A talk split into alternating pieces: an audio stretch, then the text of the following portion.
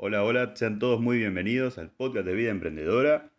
Y hoy vamos a estar tocando un tema que le interesa a muchísima gente y a la mayoría de los que recién están empezando a invertir, que sería cómo diversificarnos con poco capital. Primero y principal, creo yo, que deberíamos saber a qué necesitamos ir. Muchos van a tener una estrategia mucho más conservadora, algunos más reservada, pero para todo esto tenemos que saber primero en qué empresas nos conviene más. Porque tenemos empresas grandes y tenemos empresas chicas. Las grandes, si bien pueden subir mucho, hay otras que también pueden subir nada o casi nada. Y tal vez nos dejamos llevar por los dividendos que dan, pero si tenemos poco capital, los dividendos no nos sirven. Las empresas chicas pueden subir mucho o no pueden subir. También pueden quebrar, pueden estancarse por años. Hay muchas variantes en muchas empresas. Por eso creo yo que lo más indicado sería dejar hablar a los que más saben y los que más tiempo llevan en esto. Así que los dejo hablar a ustedes, chicos. Bueno, a ver, eh, yo creo que, digamos, si tienes un capital que puede ser, eh, digamos, aproximadamente 500 dólares o 1000 euros, pero más o menos por esa cantidad, o incluso menos, eh, creo que debe ser muy interesante. probablemente tener mucha paciencia, porque muchas veces a lo mejor puedes empezar con la virtual y confundirte y a lo mejor tener un 1% de ganancias, pero claro, un 1% de 100.000 son muchos dólares. Entonces, tener claro que todo va en base a porcentajes y que lo que tú vas a ganar es en base al dinero que tienes. Y que a lo mejor si tienes 200 dólares, eh, ganar 50 dólares es muchísimo, es ganar un 25%. Entonces, eh, teniendo claro eso, creo que es muy importante la diversificación y sobre todo en empresas eh, digamos, mayormente tienes que tirar por empresas sólidas. A lo mejor si tienes esos 200, 300 dólares o incluso 500, eh, puede que sea interesante tener a lo mejor el 70% de tu capital en, digamos, en empresas que sean bastante sólidas, como pueden ser empresas muy grandes que van a seguir creciendo con mucha proyección y luego también una pequeña parte de tu capital, que a lo mejor pueden ser pues esos 100 dólares o algo así, un poco más, depende de lo que tenga cada uno, eh, dedicado a una serie de empresas eh, que tú veas una oportunidad y que pueden, digamos, generarte algo de, operaciones de ir cerrando y abriendo, pero manteniendo una estabilidad del portfolio. Porque, digamos, si tienes eh, poco capital y vas mucho a arriesgarte con mucha parte de ese capital, es probable que el capital se te quede estancado durante mucho tiempo. Sí, es interesante justamente esto de invertir en empresas más sólidas, porque cuando no haces esto, supongamos que vas a invertir apenas 200 dólares, tus primeros 200 dólares para comenzar una cuenta, y eliges el, eh, invertir en alguna empresa que está muy abajo, caso como pasó con Hertz en su tiempo, también alguna como Yumia cuando se regresó o cuando compras muy alto una empresa que no sabes si es suficientemente sólida sabes que ahí prácticamente estás apostando a que tenga un buen crecimiento. Claro que ese tipo de empresas cuando dan, dan un muy buen beneficio, pero esto no hay nada de garantía. En cambio, una empresa importante como Apple, Microsoft, eh, Facebook, por ahí también, sabes que pues a largo plazo es una empresa que es muy poco probable que vayan a quebrar y pues obviamente que se revaloriza la cotización de la empresa. Muchas personas optan por tomar el riesgo mayor porque al tener menos capital, pues buscan ser más arriesgados para obtener más beneficios. Ya lo dijiste tú ahorita que no es lo mismo un por ciento de mil dólares que un por ciento de 200 o de mil. Son cantidades distintas. También es donde vas a notar mucho los porcentajes diferentes. Siempre debemos de mantenernos eh, buscando basar nuestra estrategia en un porcentaje, pero pues obviamente que con 200 dólares tú vas a ver un porcentaje mucho mayor que cuando uno de 10 mil dólares, supongamos, porque con 200 dólares haces un 10% rápido que podría ser 20 dólares, pero bueno, estuviste arriesgando un poquito más. Y que es lo que pasa que cuando ya vas a una cuenta con 10 mil, pues creando un porcentaje mucho menor, con eso haces más cantidad en dólares. Muchas personas se enfocan siempre en cuánto ganan en dólares, pero no se enfocan en sus porcentajes y creo que ahí está un error porque si tú planeas tener a largo plazo más posiciones, seguir operando y todo, pues tienes que basarte en porcentajes porque es donde lo vas a ir adaptando, no puedes quedarte siempre buscando la misma cantidad de dólares porque obviamente que entre más capital tengas, más fácil va a ser conseguir más dólares. Esto es algo que a muchos les pasa. También por ahí si quieres diversificar y tienes poco dinero, que lo ideal siempre es buscar empresas de diferente sector. Entonces ya vas, por ejemplo, a un sitio web como finbis.com, ves el mapa de cómo está la cotización de las acciones en el día y te va a aparecer cada uno de los sectores. Puedes tomar ahí a lo mejor la mejor empresa de cada sector. Claro que no nada más comprar por comprar, buscar el mejor precio posible. Esto igual lo hemos visto mucho en el curso de vida emprendedora y otro detalle es que si no quieres diversificar de esta manera, pues están los ETFs también. Incluso puedes meter todo el capital, por ejemplo 200 dólares en un solo ETF que esté bien diversificado. Puedes ver siempre, eh, consultar en ETF.com cuáles son las posiciones que tiene cada uno de los ETFs para ver si te conviene en lo que se está invirtiendo o no. Tal como cuando copias a una persona en eToro que ves las posiciones que tiene y ya decides tú si te conviene o no, si alguna empresa de ahí no te gusta o, o algo, dices, bueno, no voy a copiar a alguien que tiene esta empresa y lo mismo puede pasar en los ETFs, entonces es importante estar informado ahí, diversificar también por sectores y por economías de varios países como les he dicho, porque así ya tu riesgo se hace menor pero claro, también el rendimiento podría verse un poquito afectado, eh, como si metieras todo tu capital en una sola empresa, pero luego va a depender todo tu rendimiento, va a depender de una sola empresa. Es muy complicado esa decisión como quiera, pero esto se va tomando con la experiencia y lo ideal si apenas estás comenzando es buscar empresas más sólidas que empresas que estén de moda o empresas que estén eh, en bancarrota como ya pasó recientemente con algunas. Yo quiero abrir también un pequeño paréntesis de esto de las empresas grandes que dijimos, porque en los grupos de WhatsApp, por ejemplo, llega mucha gente a querer diversificar en Coca-Cola, por ejemplo, que si bien es una empresa muy grande, no te va a rendir como Apple, no te va a rendir como Microsoft, porque la gente, creo yo, que asocia el ganar mucho y el ser muy sólido a un crecimiento muy grande. Y esto no es así, porque lo que pasa con Coca-Cola, también pasa con Heineken o con empresas de inmobiliaria, son que si bien reciben mucho dinero, no tienen amplios crecimientos porque no tienen innovaciones muy grandes, no tienen un sector así que se revalorice mucho, que a la gente le interese, que esté todo el tiempo encima.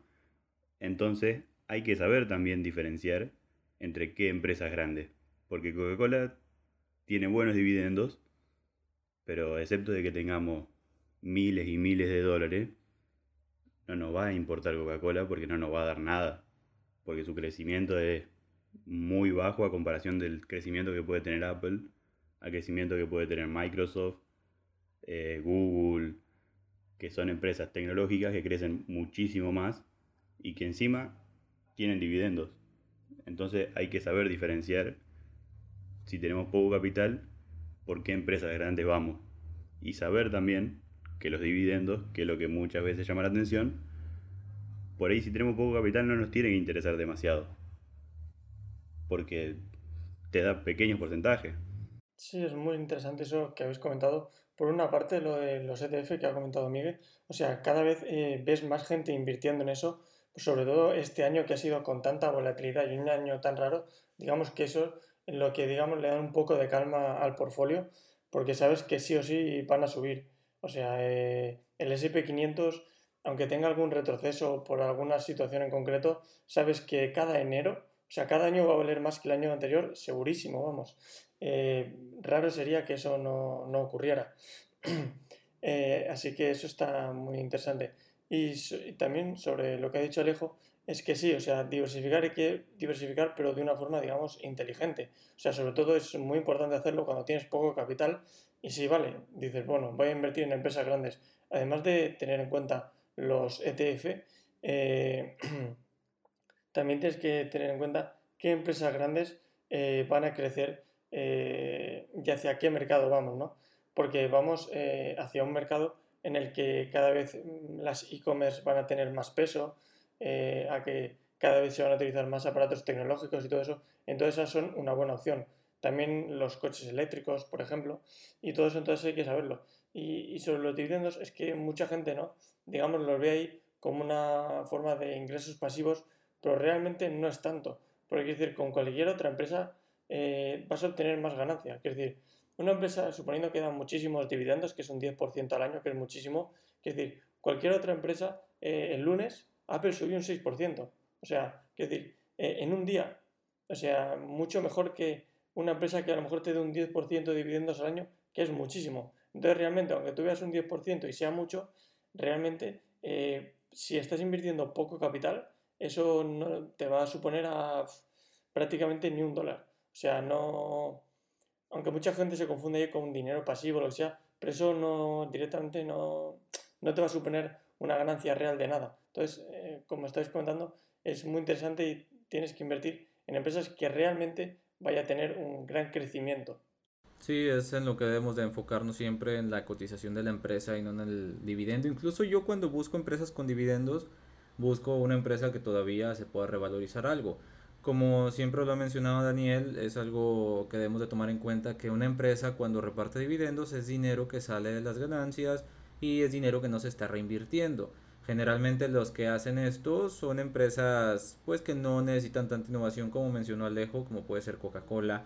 Entonces lo que hacen es dar un dividendo para retener a sus inversionistas. Esto es algo muy común en las empresas, pero hay algunas también que pueden estar dando dividendo porque están buscando apenas atraer la atención de inversionistas, pero el problema es que frenan un poco su crecimiento, entonces están sacrificando un poco su crecimiento por atraer más inversiones. Em, pero si tú manejas muy poco capital, menos, incluso menos de 10 mil dólares, considero que una estrategia en dividendos es demasiado conservadora y entonces debemos de buscar algo un poquito, claro, esto es menos arriesgado, pero necesitamos buscar un poquito más y siempre basarnos sobre lo que es la cotización. Por ahí alguien me preguntó una vez, me mandó un WhatsApp y me dice, oye Miguel, ¿sabes qué? ¿Cómo hago para invertir en Apple? Quiero invertir en Apple para obtener dividendos. Y digo, bueno, Apple le entrega menos de un por ciento de dividendo de tasa anual. Entonces, ¿cuánto quieres invertir? Dice, bueno, pues 200 dólares. digo, bueno, haz cuentas. ¿Cuánto vas a recibir al año de 200 dólares y ese es el rendimiento? Claro que en un año Apple se puede revalorizar muchísimo pero esta persona lo que buscaba era dividendos, pero es que hay muchas personas que apenas están comenzando y no tienen muy bien eh, el concepto de esto y eso es válido, a todos nos pasa al principio, pero debemos de estar bien informados de cómo funcionan los dividendos y también de cómo pagan, cuánto pagan, eh, cómo afecta, cómo beneficia, hacia qué portafolio se podría orientar, e incluso ETFs eh, con dividendos como puede ser el DGRO, entonces, bueno, eso es lo que debemos de tomar en cuenta y bueno, en el canal tenemos muchísimo más videos hablando sobre los dividendos que les pueden servir. Hay que saber también que los dividendos no solamente son, o sea, los podemos usar como para obtener la plata del dividendo, sino que, por ejemplo, podemos entrar en la fecha de ex dividendos para sacar un mayor rendimiento, que muchas veces pasa que la gente se apura a entrar en esa fecha o en los días anteriores y ahí sacas capaz un 4 o 5% en un solo día. Entonces no hay que centrarnos muchas veces, por ejemplo en Apple, al ser un dividendo bajo, no tenés que centrarte totalmente en lo que te va a pagar, sino que te puedes centrar en la fecha de dividendo para el porcentaje que va a crecer ese día.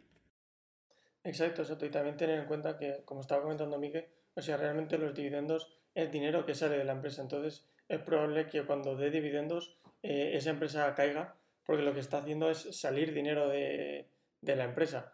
Eh, entonces, claro, eso, digamos, no, es una demasiado buena estrategia si tienes poco capital y es solo pues, para atraer y que no se vayan, eh, digamos, ciertos accionistas que invierten muchísimo dinero y que realmente sí que obtienen un gran beneficio por parte de los dividendos. Si no, es mejor centrarse en otras, eh, o sea, centrarse, como estamos eh, hablando de algún ETF, luego también eh, alguna empresa grande de e-commerce. y lo bueno de los ETFs, como antes ha comentado Miguel, es que pueden ser englobar la economía de un país, ¿no? Un país como China o como India o como Brasil que, o como Alemania, por ejemplo, que está eh, en pleno crecimiento y sobre todo el año que viene, que este año han bajado las economías tanto, pero el año que viene todas van a subir, unas más y otras menos, pero todas van a subir bastante. Entonces eso lo que va a hacer es que muy probablemente eh, todas eh, lo que son los ETF de esas economías subirán. Y entonces ahí sí que se podrá conseguir una mayor ganancia, pero también teniendo en cuenta que los ETF te dan una ganancia aceptable, pero también es una ganancia reducida. Y luego también pues ver qué oportunidades hay ¿no? en estas small caps o, o hipos que van saliendo, porque hay algunas eh, que sí que son interesantes, pero hay que estudiarlas bien porque es muy fácil eh, quedarte atrapado ahí varios meses en una hipo hasta que despegue. Bueno, para ir redondeando, ya creo que hemos tocado varios temas y demás, y les dejamos a ustedes para que decidan, para que lo puedan escuchar varias veces si tienen ganas. Y nuestro consejo, creo yo, que es primero y principal saber diferenciar entre qué empresas grandes vamos a invertir, entre si vamos a ir por dividendos o si vamos a ir por el crecimiento, o cuál va a ser nuestra estrategia. ¿Cuál va a ser nuestra estrategia, perdón? Cuando tengamos todo esto definido, recién ahí vamos a poder saber en qué empresas invertir y cuánto de nuestro capital vamos a poder llegar a meter en todas estas empresas. Muchísimas gracias por escucharnos a todos, les deseo un buen día y hasta luego.